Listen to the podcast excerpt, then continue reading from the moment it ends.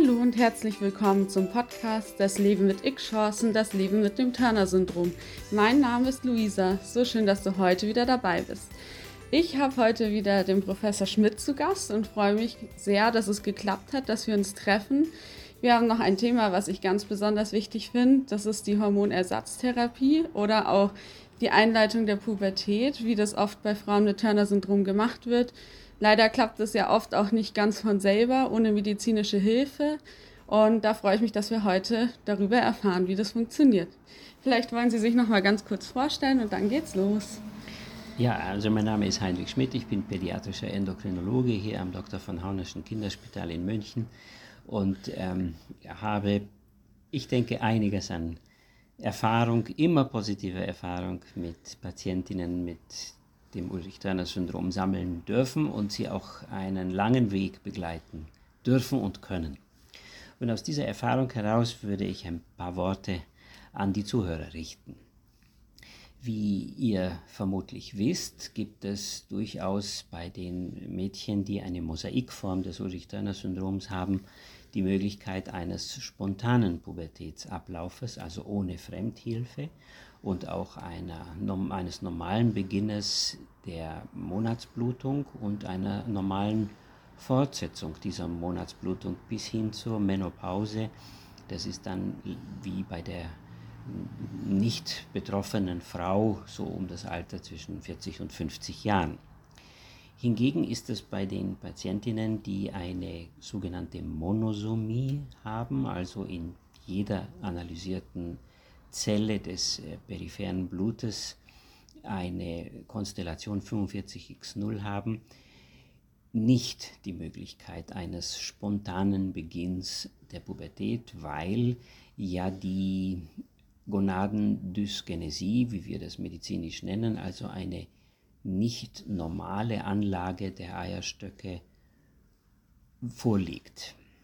Somit können wir aber sehr gut helfen und das ist aus vielen Gründen nötig. A, um das Vollbild einer, um, um euch oder um den Betroffenen die Möglichkeit zu geben, eine gleichwertige Frau zu sein, vom äußeren Aspekt her. Das ist sicherlich einer der wesentlichen Gründe. Zum Zweiten geht es um die Knochengesundheit, denn ein äh, eine Östrogensubstitution oder ein, ein Östrogenspiegel im Blut, der normal ist, ist nötig für, die, für den Knochenaufbau. Und dann gibt es noch viele andere Stoffwechselfaktoren, die beeinflusst werden durch die Sexualhormone, so nennen wir ja Östrogen und Testosteron generell. Nun, wenn wir diese drei Aspekte im Blickpunkt haben, würden wir sagen, normalerweise beginnt ein zwölfeinhalbjähriges Mädchen, das ist so im Mittelwert, einen Busen zu entwickeln und vom Entwicklung, von der Entwicklung der ersten Brustknospe bis zur Monatsblutung vergehen ja Monate, eher Jahre, zweieinhalb bis drei Jahre. Und wir versuchen genau dies nachzuahmen indem wir eine sogenannte Hormonersatztherapie anbieten. Nun, die Erfahrung bisher war die, dass wir mit ähm, einer niedrigen Dosierung beginnen und diese Dosierung des Östradiols konnte man über Tropfen am besten bisher, bisher ähm, gewährleisten. Und zwar waren das Östradiol Valerat, ähm, das Östradiol Valerat als Hormon gewählt und somit konnten wir mit einer geringen Dosis von 0,1 Milligramm pro Tag, das ist ungefähr ein Zehntel dessen, was man braucht, um späterhin eine normale Gebärmutterschleimhaut aufzubauen, um dann eine Abbruchblutung zu bekommen. Also mit einer ganz geringen Dosis begonnen und diese Dosis so alle drei Monate in kleinen Schritten gesteigert. So konnten wir am, unserer Ansicht nach bisher am besten nachahmen, wie der Pubertätsablauf bei den anderen Mädchen auch war oder ist. Also kommt es zum, nach drei, vielleicht erst nach sechs Monaten und unter einer Dosis von 0,2 Milligramm erst zu einer ersten tastbaren Entwicklung der Brustdrüse. Und dann, je nach auch genetischer Anlage, entwickelt sich daraus eine eher familienentsprechende Brustentwicklung. Da gibt es Ausnahmen, das wissen wir und über diese Ausnahmen diskutieren wir dann auch immer wieder mit den Mädchen, wenn sie zum Beispiel nicht zufrieden sind nach einer zweijährigen Östradiol-Substitutionstherapie, zum Beispiel mit ihrer Brustentwicklung. Beide Varianten sind hier möglich, zu klein oder zu groß. Die Regel ist es allerdings nicht, sondern es sind die Ausnahmen. Wenn wir diese Östradiol-Substitutionstherapie dann allmählich steigern und so an eine ähm, Grenze von ungefähr 1,0 Milligramm pro Tag kommen, das wären also 10 Tropfen bei diesem Präparat, das wir verwandt haben, dann wäre das der Zeitpunkt, wo die eine erste Abbruchblutung zustande kommt. Sprich, die Gebärmutterschleimhaut hat sich so weit aufgebaut, dass sie dann sich allmählich löst und es zu einer Monatsblutung kommt. Die kann sehr gering ausgeprägt sein. Es kann, können nur ein paar Tropfen sein. Es kann aber auch eine einige Tage dauernde Blutung sein. Nun wissen wir, dass wir mit der Östrogensubstitution so weit gekommen sind, dass wir die Schleimhaut mit dieser Dosis aufbauen können. Um aber auch einen, einen natürlichen Ablauf des, des Monatszyklus zu gewährleisten, müssen wir ab diesem Zeitpunkt der ersten Blutung auch ein zweites Präparat einführen, das sogenannte Gestagen. Und dieses Gestagen kann man am sinnvollsten zusammen mit dem Östrogen nehmen, indem man eine Hormonersatzpille, ich nenne sie jetzt mal Pille, einnimmt. Auch wenn sie hier nicht den Wahnsinn des Wortes Antibabypille, wie sie ja ursprünglich hieß, erfüllt. Wir wollen keine Antikonzeption, sondern wir wollen ja eine Hormonersatztherapie. Also haben wir ein Mehrphasenpräparat, ein Zweiphasenpräparat, bei dem innerhalb der ersten 15 Tage nur Östrogen substituiert wird und dann vom Tag 15 bis zum Tag 25 sowohl Östrogen als auch ein Gestagen in dieser Pille enthalten ist. Die muss man nur jeden Tag schlucken, man muss dann nicht entscheiden, was man zusätzlich nimmt, sondern das ist einfach so eine durchgehende Einnahme dieser, äh, dieses Medikaments. Ich versuche den Namen Pille so ein bisschen zu vermeiden, weil das so etwas anrüchig geworden ist in den letzten Jahren.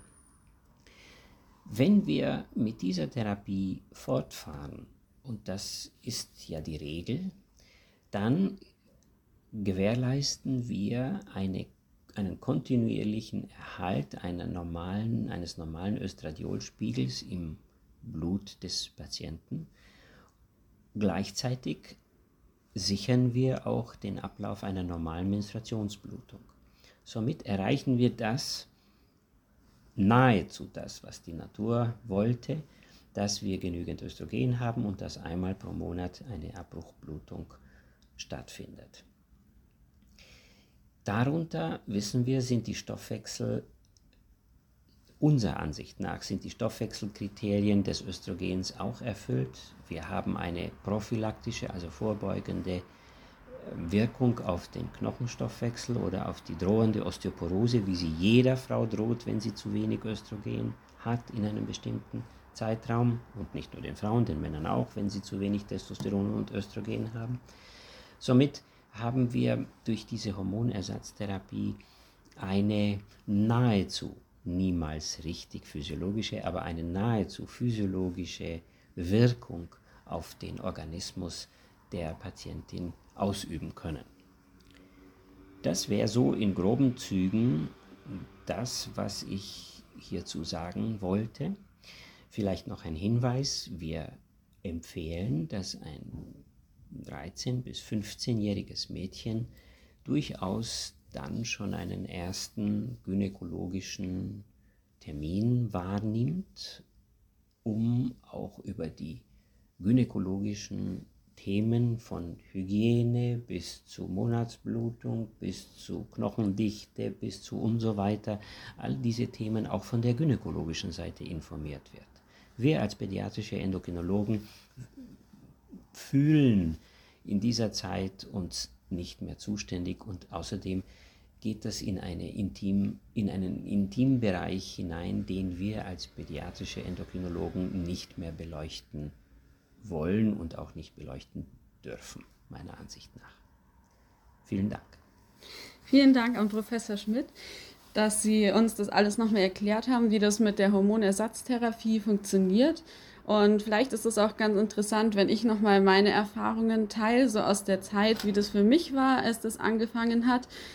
Also für mich war es erstmal auch so, dass ich mich gefragt habe, warum macht das eigentlich einen Sinn, die Therapie zu machen, wenn man ohnehin nicht schwanger werden kann oder ja, vielleicht das Ziel nicht erreicht, was man sich da wünscht. Inzwischen merke ich natürlich einfach, dass ohne Hormonersatztherapie keine Option ist und ich bin auch froh, dass ich die immer durchgehend genommen habe und da auch nie eine Pause eingelegt habe und auch merkt, dass es einfach fürs Wohlbefinden oder den ganzen Körper super wichtig ist.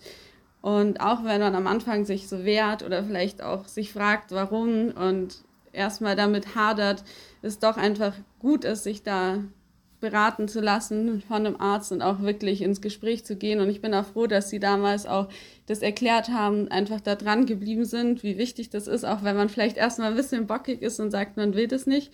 Weil das ist, glaube ich, dann irgendwann ein Punkt, wenn man später bereut. Und ich habe jetzt auch schon Betroffene gehört, die dann tatsächlich Probleme mit den Knochen bekommen haben, weil sie eben die Therapie nicht gemacht haben und jetzt auch sich schon Vorwürfe machen, dass es ein Fehler war, die zu unterbrechen oder nicht zu machen, die Hormonersatztherapie.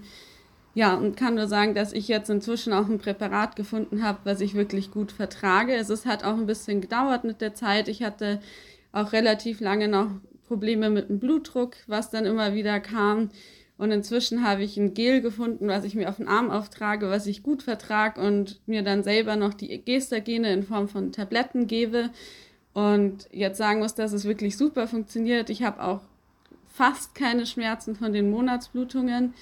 Und das funktioniert auch richtig gut. Also da sind auch immer die Befunde bei der Gynäkologin sehr gut. Die ist sehr zufrieden, wie sich das alles aufbaut von der Schleimhaut, wie die Werte sind. Und ja, ich kann nur dazu ermutigen, dass man Geduld hat, dass man vielleicht auch nicht gleich aufgibt, wenn es das erste Präparat nicht ist oder man merkt, dass man es nicht so verträgt. Das ist einfach manchmal so, dass es dauert. Und ja, einfach noch dran zu bleiben und nicht aufzugeben, dass es auf jeden Fall klappt und sich auch beraten zu lassen, welche Möglichkeiten es gibt, weil es gibt ja auch unterschiedliche Formen von den Hormonen. Und da weiß ich auch, dass eben nicht alle Frauen, also von dem Austausch, weil ich habe mit vielen drüber gesprochen, dass viele einfach ein paar Präparate durchprobieren müssen, von Gel über eben die Tabletten und alle Möglichkeiten, die es gibt. Ich kann das jetzt auch gar nicht im Detail erläutern. Ich bin ja auch auf keinen Fall eine Ärztin und habe da auch nicht das medizinisch fundierte Hinterwissen, aber genau, ich habe das auch mit der Gynäkologin dann genau gesprochen, was möglich ist und die haben da wirklich gute Tipps, was man machen kann. Das kann ich nur zu ermutigen. Und ich habe auch schon gemerkt, dass es damals sich bei mir auch stark aufs Gewicht ausgewirkt hat, die Gabe von den Östrogenen, also dass ich schon einfach an Gewicht sehr stark zugelegt habe.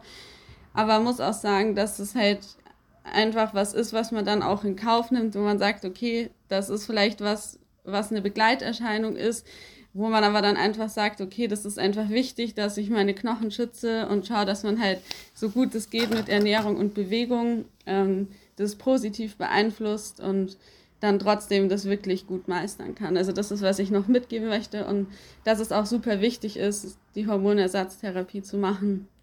Genau. Und das haben Sie auch nochmal wunderbar medizinisch erklärt, warum das so wichtig ist. Dann ganz herzlichen Dank an Professor Schmidt. Sehr gerne, dass, dass wir heute wieder zusammen ein Interview machen durften. Ich freue mich, dass ihr beim Podcast dabei seid. Hoffe, ihr kommentiert den Podcast. Ich hoffe, ihr abonniert ihn. Und ja, ihr liked die Folgen, damit das Turner-Syndrom eine große Stimme bekommt. Und ich wünsche euch von Herzen alles Gute und schicke ganz viel Liebe zu euch und einen schönen Tag. Tschüss!